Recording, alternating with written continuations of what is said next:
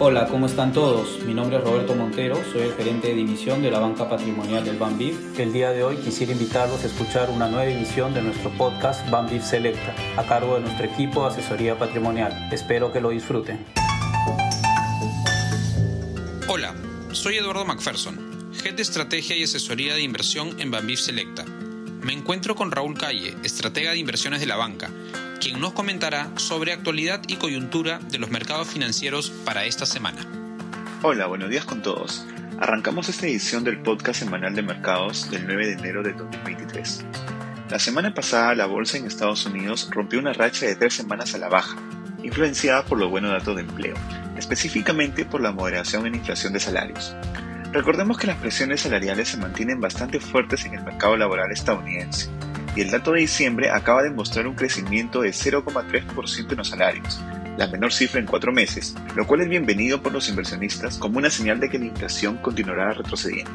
Otras cifras de empleo mostraron un mercado laboral que continúa mostrándose bastante sólido, con la tasa de desempleo retrocediendo nuevamente al 3,5% y con nóminas no agrícolas aumentando de 223.000 en diciembre.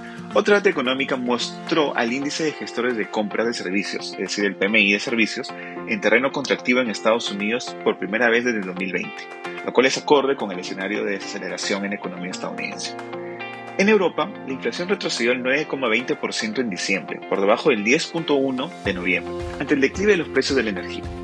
Sin embargo, la inflación core, es decir, la, la que excluye alimentos y energía, subió del 5% al 5,20% en diciembre. Por otro lado, data de los PMIs de servicios y manufactura, es decir, los índices de gestores de compras de servicios y manufactura en Europa, muestran que la actividad se mantiene en niveles contractivos pero ha ido aumentando, lo cual señala que hay una real posibilidad de que la recesión europea sea menos fuerte a lo esperado. En China, los mercados tuvieron una buena semana, manteniendo el impulso luego de que el gobierno chino dejara de lado la política cero COVID por la reapertura económica mucho más rápido de lo que los analistas habían esperado inicialmente. Esto empezó hacia finales de diciembre, cuando el mercado esperaba que la reapertura luego de dejar de lado la política cero COVID se dé recién en marzo.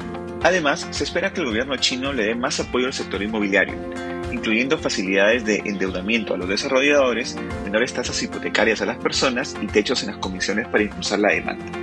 Ya para esta semana esperamos datos claves de inflación en Estados Unidos, que debería seguir mostrando una tendencia a la baja a medida que la presión en energía y los salarios disminuye, además de la liberación de la cadena logística.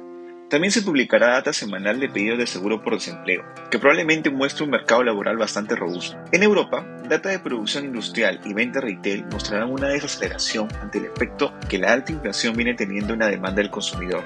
Además, la tasa de desempleo en Europa también debería mostrar un mercado laboral bastante robusto. Esperamos que la tasa de desempleo se mantenga en los niveles del 6,50%. Por último, en China, data de inflación del consumidor e inflación al productor mostrarán el momento de reapertura, es decir, que deberá tener un impulso al alza luego de que la demanda interna repunte con la reapertura luego de la política cero COVID. Gracias Raúl. Aquí termina nuestro podcast de actualidad. Que tengan una excelente semana.